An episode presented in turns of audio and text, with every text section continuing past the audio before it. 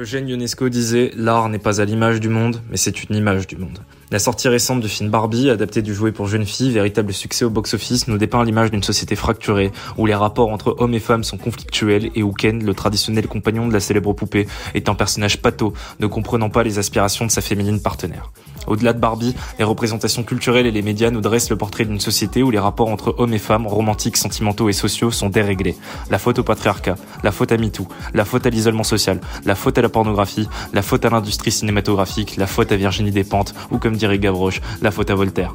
Un tel dérèglement de la confiance entre les sexes est un inédit historique. La guerre entre hommes et femmes est, je crois, l'indicateur d'une société sur la voie du reniement, si ce n'est du dépérissement. Il faut commencer par un rappel. Le couple est l'unité de base dans une nation et dans une société. L'individu en lui-même ne s'autosuffit pas pour des raisons aussi basses qu'elles sont biologiques. C'est cynique, mais sans couple, pas de reproduction. Sans couple, pas d'éducation non plus. C'est-à-dire, pas de transmission d'héritage, pas de continuité des lignées, des histoires familiales, des valeurs, des morales, pas de perpétuation du tronc commun qui, à l'unisson, forme l'unité d'une société. Une société d'individus, c'est un oxymore. Pour qu'il y ait société, il faut interaction et coopération entre ces parties organiques. Mort à l'individualisme.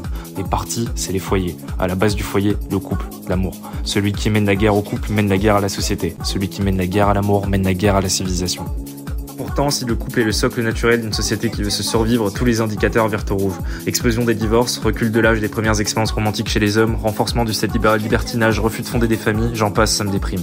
Dans ce conflit larvé, chacun campe sur ses positions et personne n'est plus fautif que l'autre. Misogynie ou misandrie sont les deux faces d'une même monnaie. D'un côté, les néo-féministes agités par la haine du père forment une génération de femmes qui n'imaginent leur émancipation personnelle que par la destruction de tout ce qui incarne le masculin. De l'autre, les incels, ces hommes organisés en cercle sur les réseaux sociaux, choisissent le célibat et imaginent une existence masculine sans les femmes. Des deux côtés, des influenceurs ou des gourous qui font de la guerre des sexes un business, une carrière, un ressort lucratif. Stop. Si le couple et le foyer sont les bases d'une société qui se perpétue, qui veut détruire la société À qui profite le crime de la mort de la confiance entre les hommes et les femmes?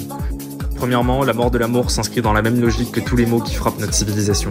C'est l'affrontement sans merci entre une société liquide et une société solide. La guerre entre une société de tradition, d'héritage, de long terme, de confiance contre une société du liquide, de l'éphémère, du consommable, du tout vendable et du tout achetable. L'acte d'amour est un acte de foi, donc un acte de confiance aveugle et absolue. Notre société vomit des certitudes.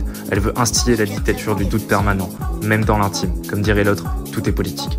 Deuxièmement, le foyer est une force. L'homme assure la sécurité du foyer, la femme l'éducation et la transmission. La complémentarité des sexes est la base d'une famille solide. S'attaquer au couple, c'est affaiblir les individus, les isoler, les rendre vulnérables aux attaques. L'individu seul est faible face à l'extérieur. Le marché, ses ennemis, son patron, ceux qui cherchent à lui nuire. Le couple solide est un roc que l'on cherche à abattre pour atteindre les individus.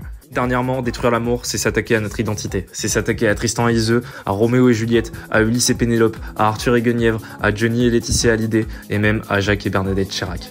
Nos sociétés sont tout aussi éloignées de l'effondrement relationnel moderne qu'elles le sont du cynisme puritain.